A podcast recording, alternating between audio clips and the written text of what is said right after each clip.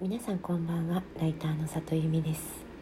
この番組は文章を書くことや表現することについて毎晩23時にお届けしている深夜のラブレターです。えーと今年はすごく回数が減ってるんですけれども、まあ、それでもあの時々出張があります。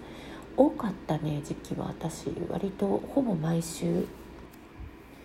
うんと新幹線か飛行機かどっちかに乗ってるような状況で出張が多かった時期もあるんですけれどもでこうね移動の時間って結構バカにならないなってある時計算してみて思ったんですよ。でね、うんと、新幹線とかだと例えば、まあ、大阪行くとしたら大体往復5時間でしょ、えー、フライトでもやっぱり、まあ、乗ってる最中はそこまでじゃないにしても北海道や沖縄だったとしたら、まあ、往復やっぱり4時間ですよね。でその時間ってまあどうするかっていろいろ試してみて、まあ、結果ねあの今はねほぼ寝てることが多いんですけれどもうんなんかその仕事をする時にちょっとちょっとしたみんな知ってるのかもしれないんだけどちょっとしたコツというのをね見つけてねまずね私昔ねあの飛行機は酔わないけど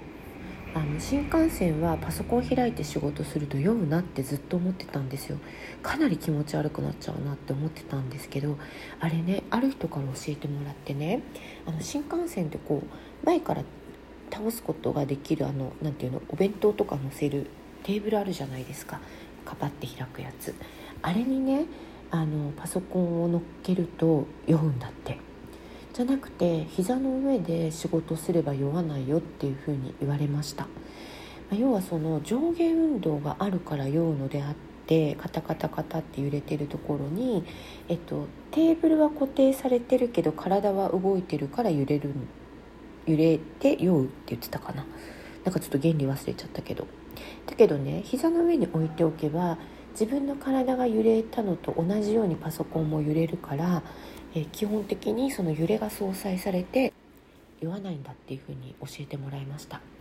私ねこれ知ったのがねライターになって10年目ぐらいだったんですけどもうほんと早く知っとけばよかったっていうぐらい、まあ、それ以降あの仕事するのが楽になりましたね。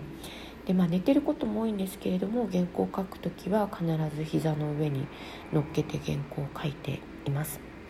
で私はあのよくなんかあの福岡の美容師さんにはバカにされるんですけれども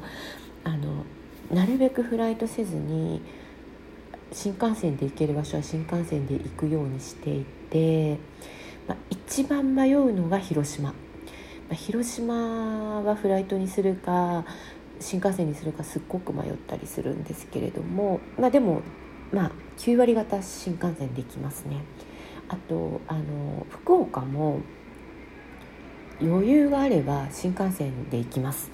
あの行きはまあフライトで行ったりするんですけど帰りはゆっくり帰ってこれるんであれば6時間かけて新幹線で帰ってきたりします。というのがねなんかね私ね時間が分断されるのがすごく苦手なんですよ。フライトってあの必ず空港に20分前とか30分前に着かなきゃいけないじゃないですか。でも20分ギリギリだと危ないから、まあ、なんとなく40分とか45分ばっば見ますよね。でそうするとなんかあの搭乗前に15分ぐらい細切れな時間ができるじゃないですか。もうあれがねすごいもったいないなと思っていて、まあ、それよりはなんかこう6時間とかもうどしゃっと時間があるとまあ寝るにしたらもうほとんど一晩分ぐらいの時間寝れるし、えっと、書くにしても6時間っていうとほぼ1日の執筆量にえー、値するぐらい書けたりするし本読むんであれば多分2冊は読める。なのでなんかその一回こう中断されたことってもう一回火をつけるのとかエンジンかけるの難しいんですけど一回エンジンかけたり一回寝たりすると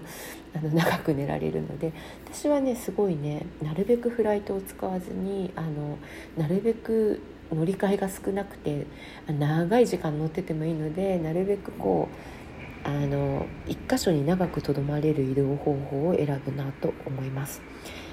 うん、というわけで私はね割と遠くまで新幹線に乗って膝の上でパソコン叩いております。えーと今日も来てくださってありがとうございました。また明日も23時にお会いできたら嬉しいですライターの里由美でした皆さんおやすみなさい